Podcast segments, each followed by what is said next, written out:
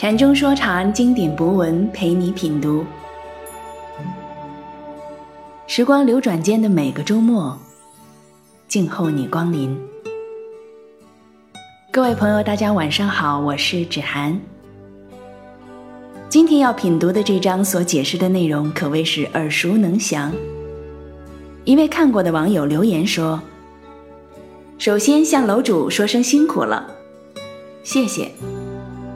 不过总感觉这两集好像有些勉强，没有前面的更有说服力。”禅师回答：“不勉强，只是这两章的话都太熟悉了，原来的成见太深，特别是不在其位不谋其政，谁都知道。”而错了两千多年了，要改过来是很难的。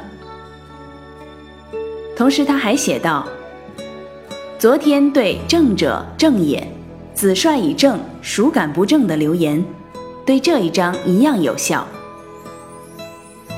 今天这个问题不是这么容易理解的，历史上无数的所谓大家都参不透这一关，现实与理想，直之两边。”酿成无数悲剧，不在其位而谋其政，就是一切现实悲剧的根源。现在我就来陪各位品读“禅中说禅”对这句是如何解释的，《论语详解》给所有曲解孔子的人二十七。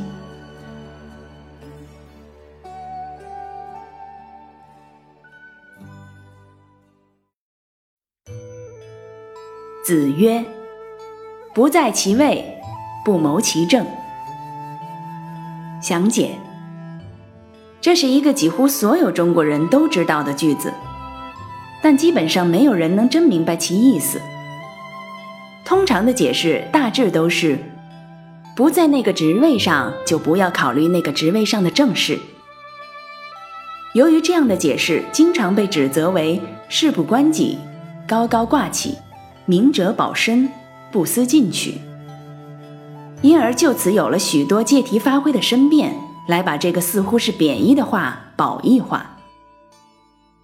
例如说，关键是要找准自己的位置，不在其位，不了解情况，隔行如隔山，谈论起来于事无补，反而添乱，还是素其位而行，安宁本分为好，等等。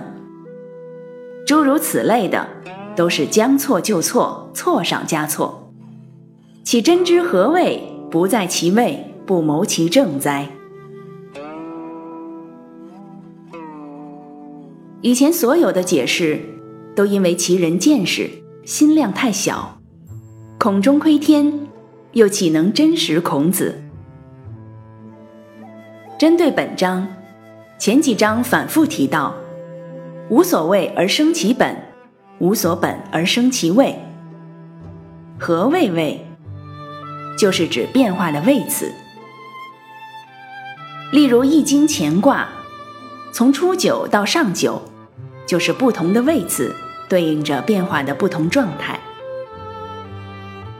而一切都从，也只能从现实出发。现实在什么阶段，什么位次？是必须首要分析的问题。相应的，其正必须要与其位相适应。不在其位，不谋其政，就是不谋不在其位之政，不谋划与现实变化的位次不符的政事、政治关系、政治制度、上层建筑、生产关系等等。归根结底，不在其位而谋其政，就是历史上一切乌托邦悲剧的总根源。在马克思对社会总体结构的考察中，有所谓的生产关系适应生产力之说，这其实就是不在其位不谋其政在社会总体结构运动中的特殊表述。马克思是以生产力的变化位次来界定社会总体结构位次的，而其政必须适应其位，不在其位不谋其政，不可能超越生产力的位次而行高位次生产力所对应的生产关系。同样，上层建筑必须适应经济基础，也是不在其位不谋其政对社会结构内部关系的特殊表述。可惜，历史上真明白不在其位不谋其政的，除了孔子，也就马克思了。虽然他们的表述不同，但其内涵是一致的。还是那句话，孔子、马克思总是那么心心相印。